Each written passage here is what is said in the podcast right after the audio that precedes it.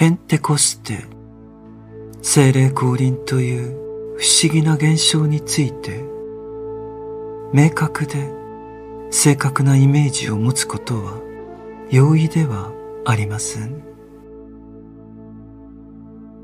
この精霊降臨の問題について本当に考えようとするのであれば私たちの魂の奥底から。そしてこれまでの新知学の研究から学んだ多くのことを呼び起こさなければならないでしょう。ペンテコステにおいて使徒たちはまるでたった今目が覚めた人であるかのように長い間異常な意識状態で生きてきたことをその瞬間に実感したのです。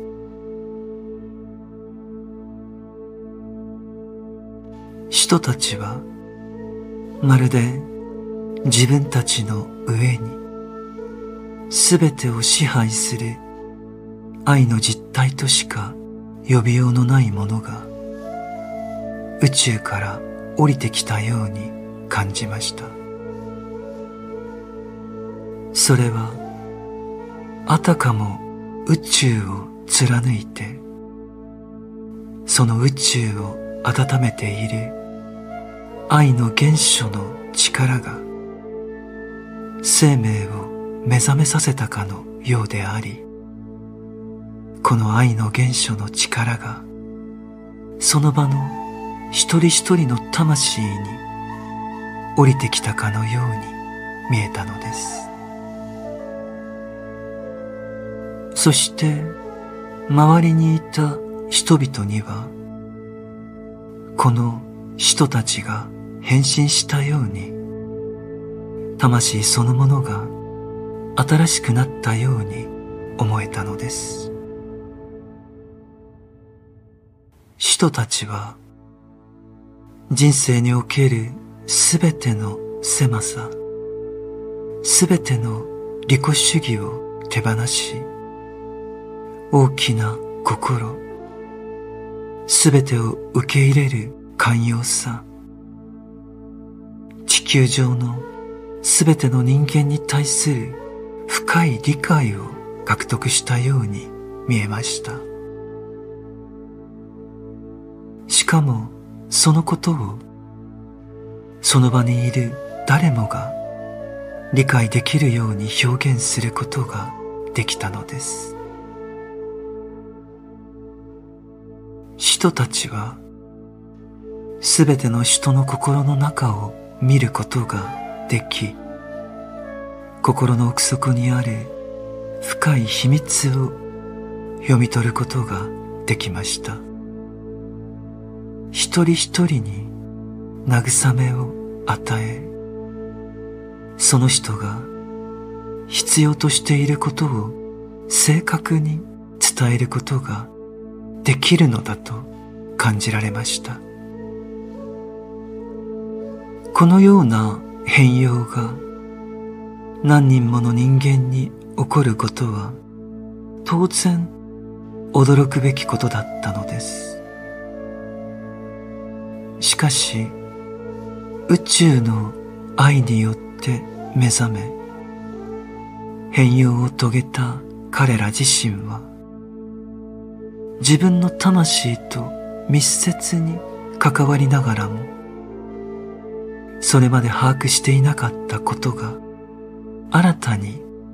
理解されるのを感じていたのです。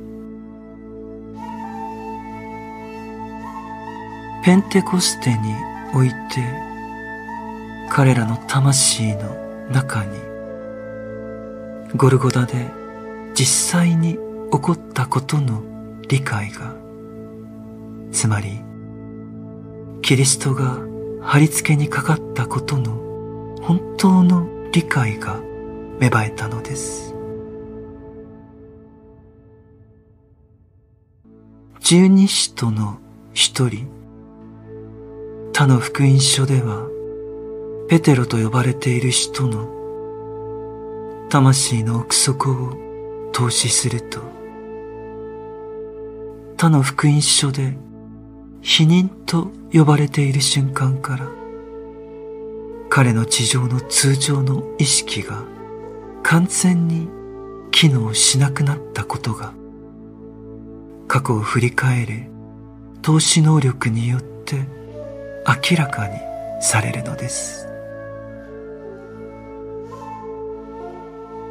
ペテロはこの否認の場面でガリラヤ人を知っているかと尋ねられました。その時自分がそのような関係を否定したのは通常の意識が薄れ始め異常な状態つまり全く別の世界に引き込まれていくような夢の状態に陥ったからだと自分自身で知っていました。ペテロのこの体験は朝目覚めた時その前夜の最後の出来事を覚えている人のようなものでした。そのようにペテロは通常否認と呼ばれる場面。をつまり鶏が二度泣く前の三度の否認を覚えていたのです。そして広がる夜のように中間の状態が彼の意識に現れました。しかしこの中間の意識の状態は単なる夢のビジョンではなく一種の工事の意識純粋な霊の世界に属するその経験を表すビジョンで満たされていたのです。そしてその時以来ペテロが眠っていたような意識の中で起こったことのすべてがまるで幻のように精霊降臨において彼の魂の前に浮かび上がったのです。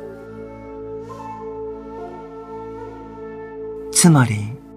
このことはその時起こっていた出来事を完全に理解するために全てを支配する。宇宙的な愛の介入が必要であったからなのです。今ペテロの目の前にゴルゴダの神秘のイメージが浮かび上がりました。この死とペテロたちの意識を見つめたときにそこで明らかになったことを言葉にすることはこの上ない考えを伴うものです。このようなことを語る決断は聖なる畏怖に満ちたものでなければならないのです。ここで魂の目に掲示されたことを言葉にするとき人は人間の視覚の最も神聖な土壌を踏んでいるというその意識に圧倒されそうになるのです。とはいえある種の内的な理由から私たちの時代にはこれらのことを語ることが必要であると思われるのです。しかし私たちの時代以外のまだ来ていない時代にはこれらのことは今よりももっと多くの理解を得ることになると実感しています。なぜならこの機会に語らなければならない多くのことを理解するためには人間の魂はその時代の文化によってこれまでもそしてこれからもそこで植え付けられるであろう多くのものから必然的に脱しなければならないからです。そもそも投資の視線の先には近代科学の概念に対する部別のように思えるものが生じているのです。それでもここで魂の目に映るものをできる限り言葉にしなければならないとそう思われるのです。このビジョンは他の福音書にも示唆されているものです。しかしその過去に向けられた。投資能力の前に生じる。無数のビジョンの中から。それらが出現するのを見るとき。それは特に印象的な光景となるのです。この投資の視線は実際にその過去において地上の暗黒化のようなものを見ています。そして日食のように物理的な太陽がパレスチナのゴルゴダの地の上で暗くなった。あの深く重要な瞬間を余韻として感じるのです。そして実際にこの時代においても物理的な日食が大地に影を落とすとき、霊的科学の感覚を身につけた視覚が、つまり、投資という魂の目が、そこで確認できる印象は、日食の間は人間の環境全体が全く違って見えるという印象を持つのです。日食の間は非常に難しい瞑想の後にしか到達できないビジョンが点灯します。すべての植物の生命すべての動物の生命そしてすべての精霊が全く異なる外観を取ることがそこで明らかになるという事実に意識を向ける必要があるのです。これは非常に深い意味で太陽に属し目に見える太陽の中に肉体を持つある種の宇宙的霊的な生命が地球上の生命といかに密接に関係しているかを確信させる経験なのです。そして日食の間物理的な輝きが月によって暗くなるとき、それは夜の間、太陽が単に輝いていないときとは異なるものなのです。日食の時の地球の様子は普通の夜とは全く違うのです。日食の時植物や動物のグループソウルがつまり類魂が輝いているのを感じるのです。動物や植物の物理的な継承はすべて影になりそしてグループソウルが輝くように見えるのです。地球の進化の中でゴルゴダの謎が起こったその瞬間を過去に向かって巻き戻すように投資するときこのすべてが非常に鮮やかに浮かび上がってくるのです。そして宇宙の中で知覚されるこの驚くべき自然現象が本当は何を意味しているのかそれを読み取ることができるような体験がやってくるのです。球の進化におけるこの特別な時点で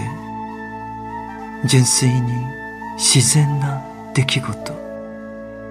もちろんそれ以前にもそれ以降にも起こっている出来事を。つまり日食という出来事を。スピリチュアル的な文字で読みそれが与える直接的な印象を語らなければならないとしたらそれはどうしようもないことなのです。それはページを開いてその台本を読むようなものでありこの出来事自体が目の前にあると。読むべきものがまさに台本そのものから出てくるのだとそう感じるのです。この宇宙的な台本は人類が知らなければならない。その何かを必然的に読まなければならないようなものです。それは宇宙に刻まれた言葉のように宇宙の記号のように私たち人間の前に現れてくるのです。そして私たちがそれに魂を開くときそこに読むべきものが開かれてくるのです。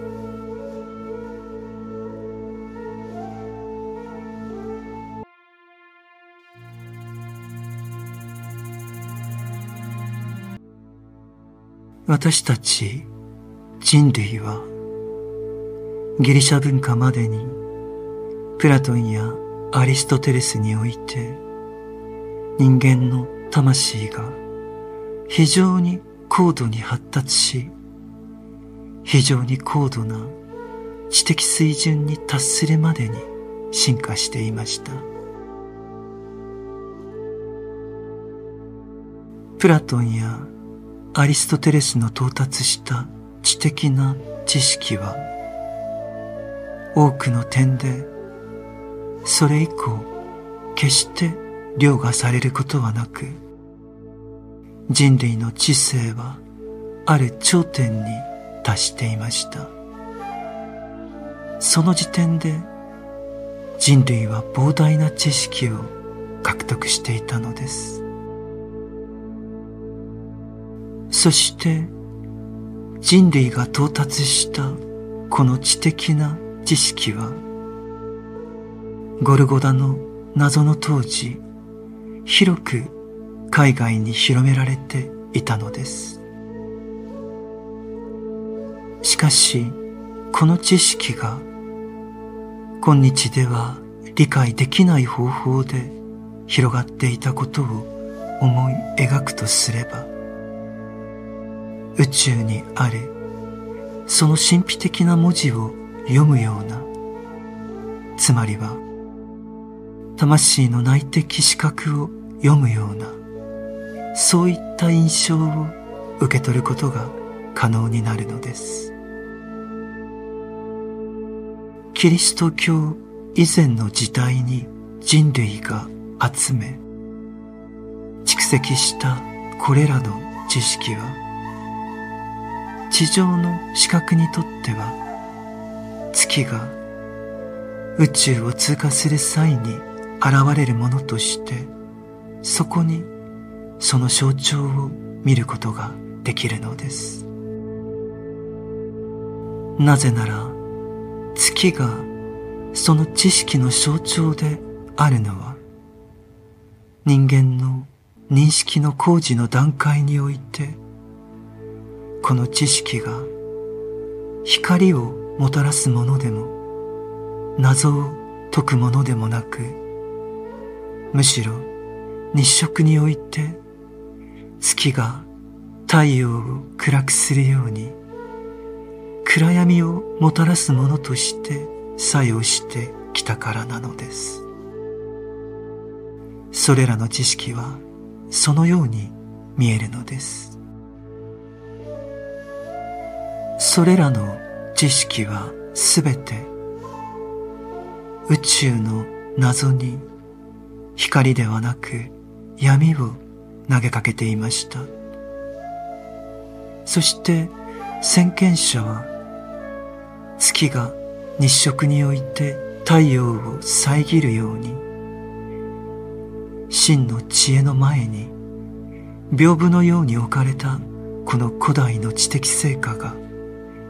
世界のより高い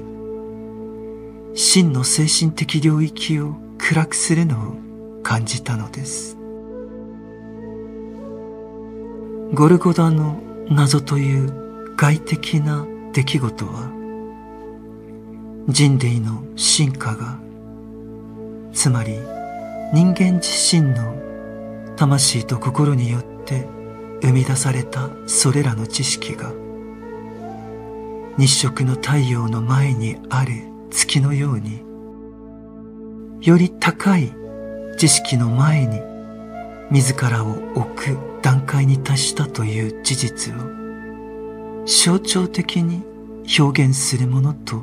なっているのです。日食の間は地上の進化における私たち人類の太陽が暗くなるのを感じます。そしてそこには神秘的な文字が途方もない記号として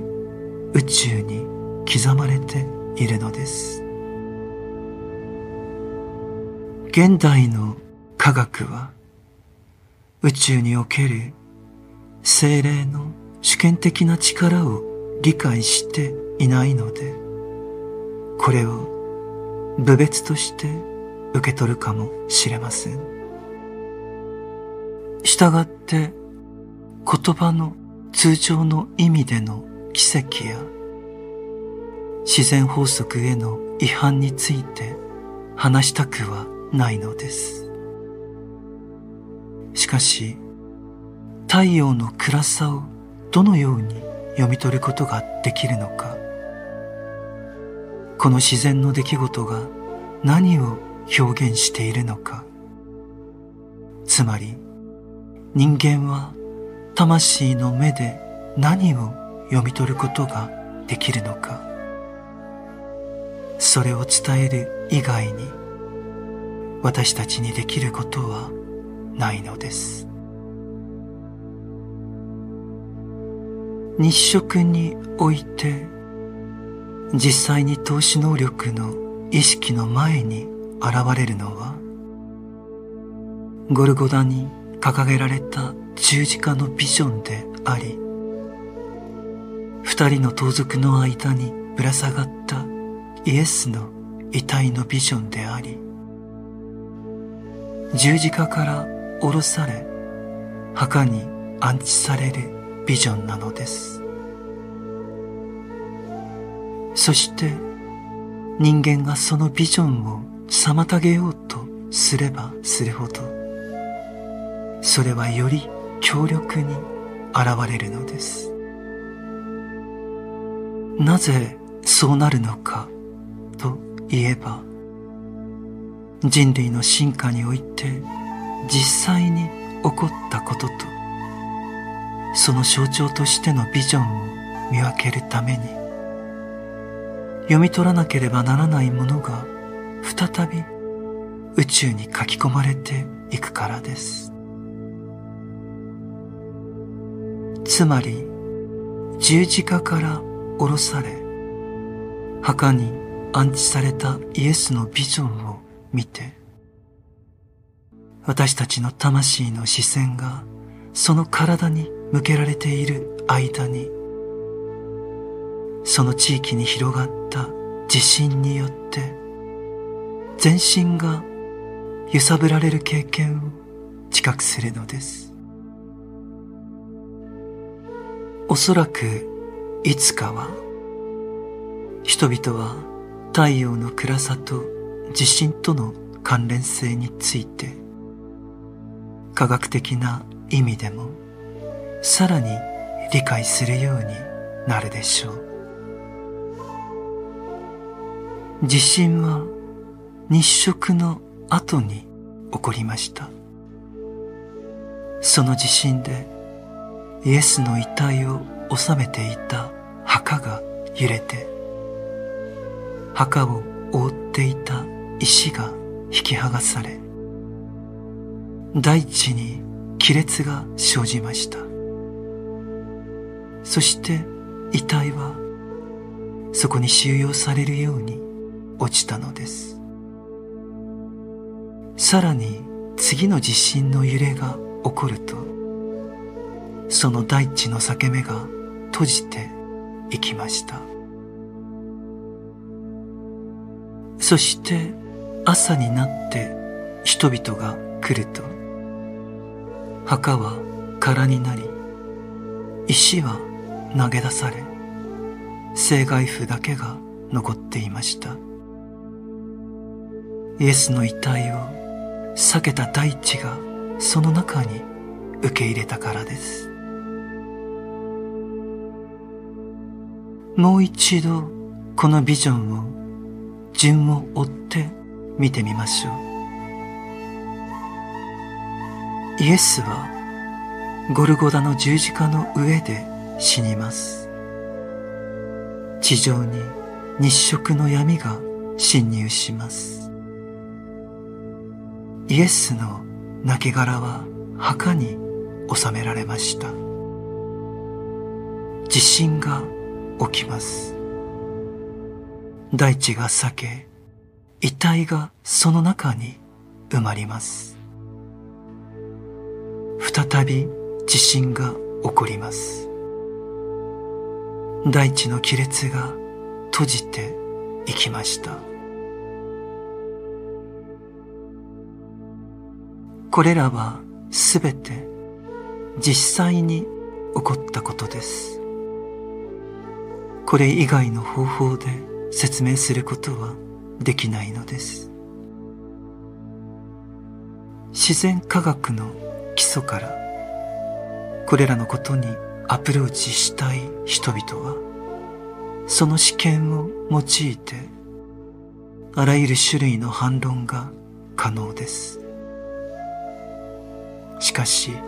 それでも投資の視線が知覚するものは今説明した通りなのです。私たちはペテロや他の十二使徒の魂に深く沈潜しペンテコステの時にすべてを支配する宇宙の愛によって自分たちが今生かされたと感じた時にのみこれらの出来事に導かれるのです。このような人々の魂を乾燥し彼らの経験の本質を見極めるときそこで初めてゴルゴダに掲げられた十字架を見つめその時の地球の暗黒化とその後の地震を見ることが間接的に可能となるのです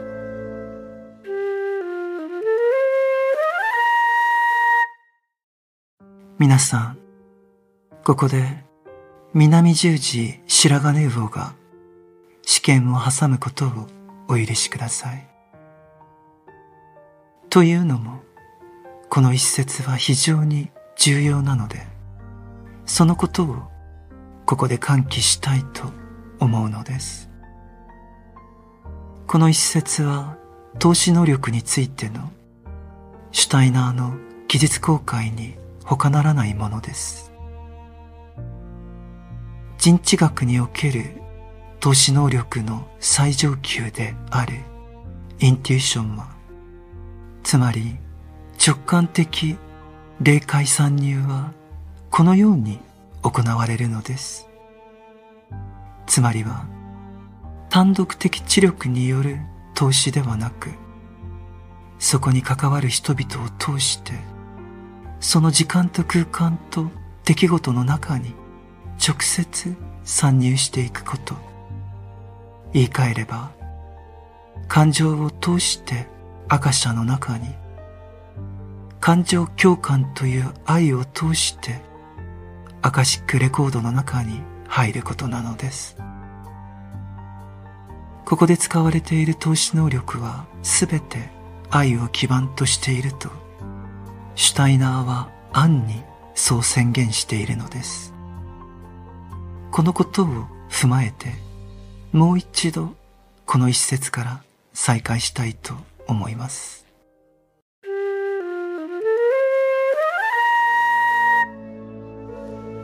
このような人々の魂を乾燥し彼らの経験の本質を見極めるときそこで初めてゴルゴダに掲げられた十字架を見つめその時の地球の暗黒化とその後の地震を見ることが間接的に可能となるのです。この暗黒と地震が外見上は普通の自然の出来事であることを否定しません。しかし、自分の魂に必要な条件を誘発して、これらの出来事を投資して読むことができる者は、これをその通りの出来事として受け取ることができるのです。つまり、この時のペテロの意識の中では、今、ここで説明したことが、その通りの真実として、まるで長い眠りの中から結晶化した経験としてあったのです。ペテロの意識を横切る様々なビジョンの中で、例えば、ゴルゴダに掲げられた十字架、日食による暗黒そして地震それらが鮮やかに浮き彫りになっていました。ペテロにとってこれらの体験はペンテコステにおける宇宙的な愛による最初の介入の結果でした。そしてゴルゴダの出来事が起こったことその十字架の上にある体が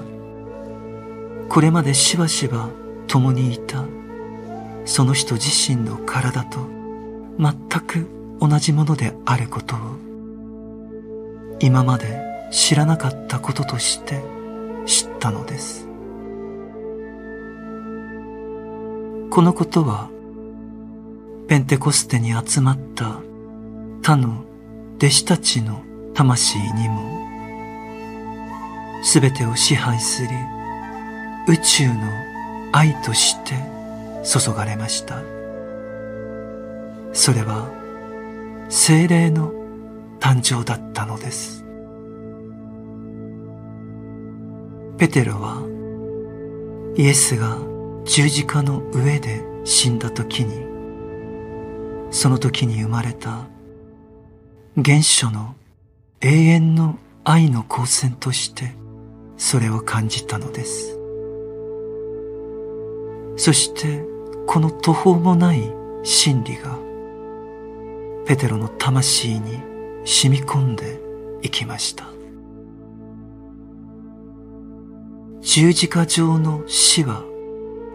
幻想に過ぎないものでありこの死は無限の苦しみに先行されてはいてもその真実としては今魂を貫いている光の誕生であったのです。それまでは地球の外に地球の周りのあらゆるところに存在していた宇宙の愛がイエスの死によって地球に誕生したのです。しかしこのような言葉は抽象的であり従ってペテロがこの時初めて体験したことを理解するには実際にペテロの魂に入り込んでみなければならないのです。ナザレのイエスが十字架の上で死んだ時それまで外側の宇宙にしかなかったものがこの地上に生まれました。ナザレのイエスの死は地球という球体の中に宇宙的な愛を誕生させたのです。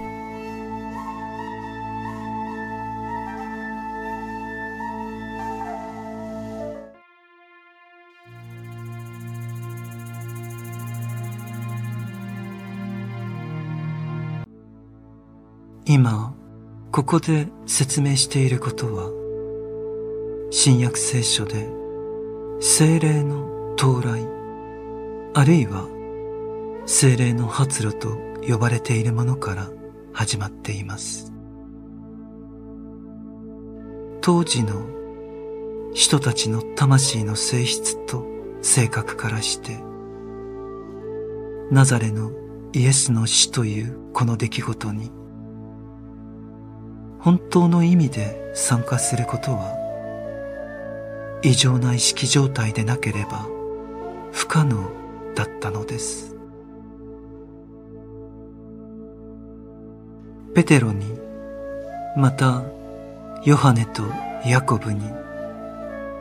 彼らの人生における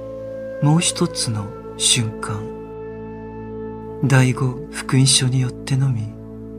その威厳を明らかにすることができる。その瞬間を。必然的に。思い起こさせることになったのです。イエスは言います。見よ。しかし彼らは眠ってしまったのです。この時すでに彼ら人たちの魂にますます強く広がっていくある状態が始まっていたのです。つまり正常な意識が薄れゴルゴダのその時を超えてもなお続いていく。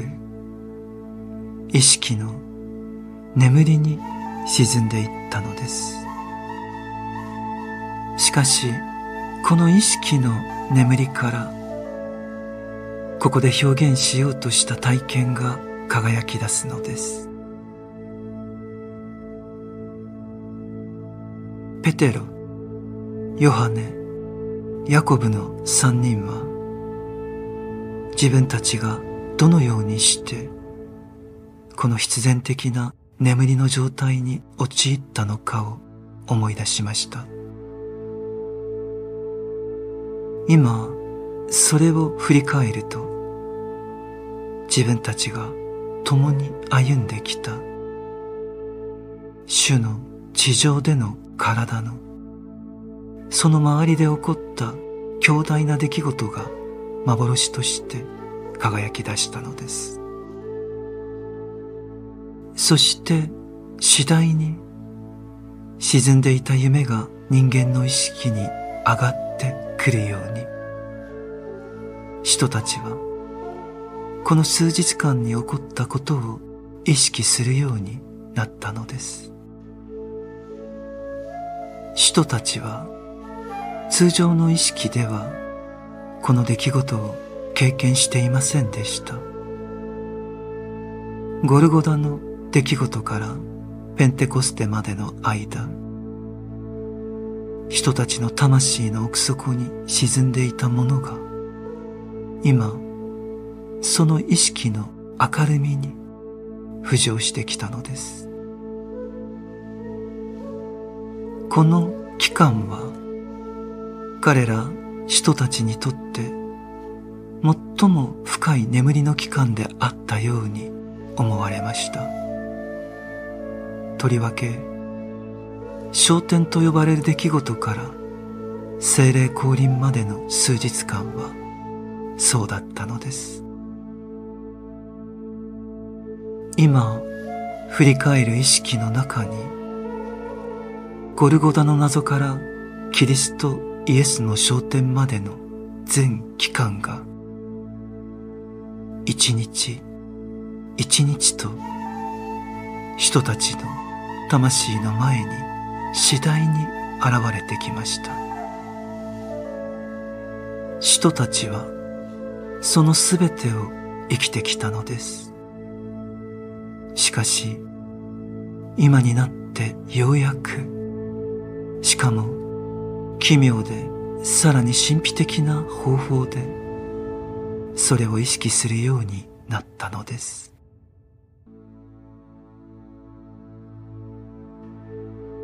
それは次のようなビジョンとしてペテロヨハネ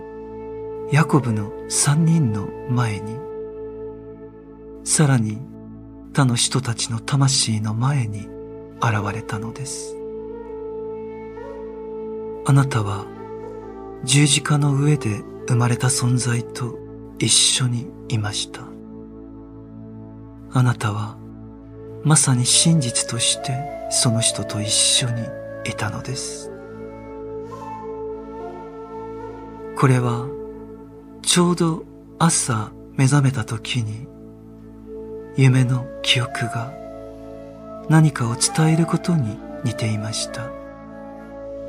つまりその夜の間にあなたはその人と一緒にいたのです。しかし驚くべきことはこの特定の出来事が人たちの意識の中にどのように浮かび上がってきたのか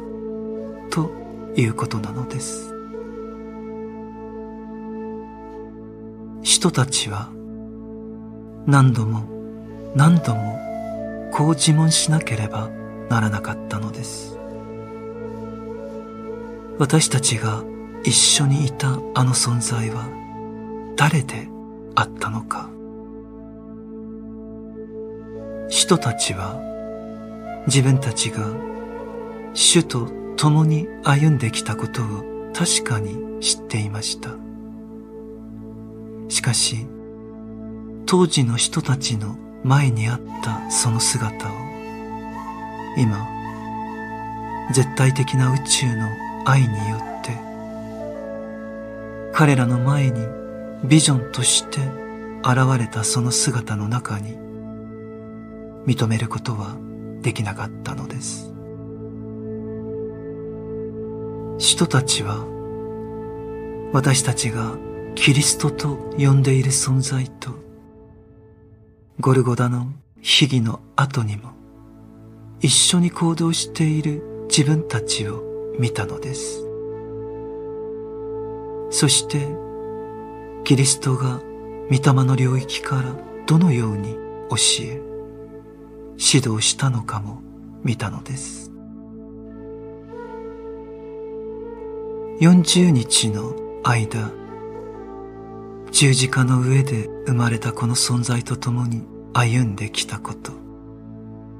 この存在、宇宙から世界に生まれたすべての愛そのものであるこの存在が、彼らの教師であったことを知っていました。しかし、その人の言葉を理解するほど熟成していなかったことを悟るようになったのです。そして人たちは自分たちが魂の力でのみ潜在的に主の教えを受け入れる義務を負っていたこと。主が与えてくれたものを普通の意識では理解することができず、まるで無有病者のように主と共に歩き回っていたことに気がついたのです。この40日の間、彼らは自分たちには全く馴染みのない意識で、主キリストの話に耳を傾けていたのです。それが今、ペンテコステの時に初めて人たちの中に生き返ったのです。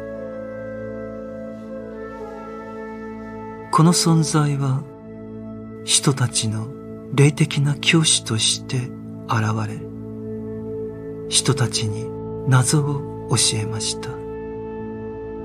しかしそれは、この存在が彼らを全く別の意識状態に連れて行ったからこそ、理解することができたのです。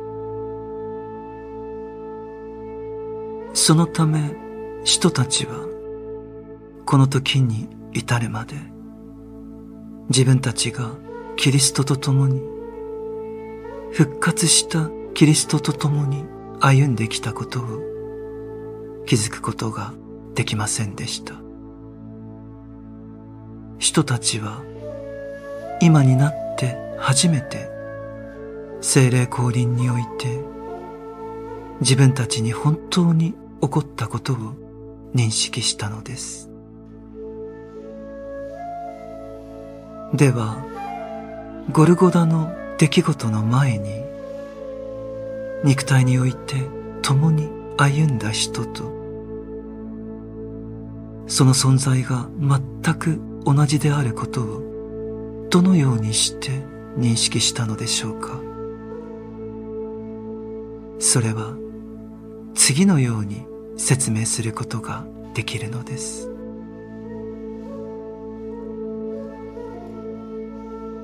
ペンテコステの後十二使徒の一人の魂に、今説明したような絵が、そのビジョンが浮かんだとしましょう。彼は自分が復活した方とどのように過ごしたのかを見たのです。しかし、彼はこの存在を認識できませんでした。それから別のビジョンが現れてきました。その絵は純粋に霊的なビジョンと混ざり合って、ゴルゴダの秘儀の前に、キリストイエスの臨在の中で、人たちが実際に体験した出来事を表していました。人たちは、キリストイエスから御霊の神秘について教えられていると感じる場面がありました。しかし、人たちは、この存在を認識することができず、ただ、この霊的な存在の前にいる自分たちを見ているだけだったのです。そして、この存在を認識するために、この絵はそのままの形でキリストイエスと共有したその経験としての最後の晩餐の絵に融合されたのです。この使徒の意識の中に復活したその方との超感覚的な体験が点灯されるためにそこにいわばその背後で働く最後の晩餐のビジョンがあったことを全ての現実の中で思い描いてみてください。その時人たちは自分たちと肉体を持って共に歩んだその方がゴルゴダの秘儀の後に現れた。全く異なる姿で。今まさに自分たちを教えてくれている存在であることを知ったのです。眠りのようなその意識状態から想起されたものはその眠りが始まる前の出来事の記憶写真と織り交ぜられていました。人たちはこれをあたかも二枚の絵が重ね合わされているかのように体験したのです。一つはゴルゴダの謎の後の体験でありもう一つは意識が混濁する前の体験でした。そして人たちは、この二つの存在が一緒になっていることに気がついたのです。復活した存在と肉体をもって比較的短い時間の間一緒に行動していたその存在です。そして今人たちは自分自身にこう言い聞かせました。私たちがすべてに広がる宇宙の愛によって目覚める前、私たちは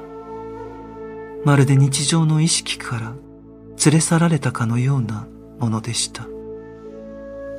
そして復活されたキリストが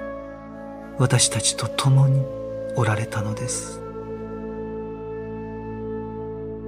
私たちは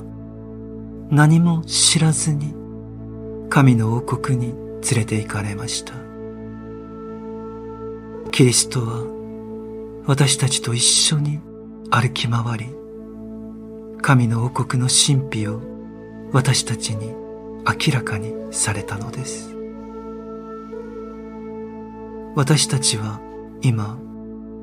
かつて夢の中でそれを体験したかのように、その神秘を意識し始めたのです。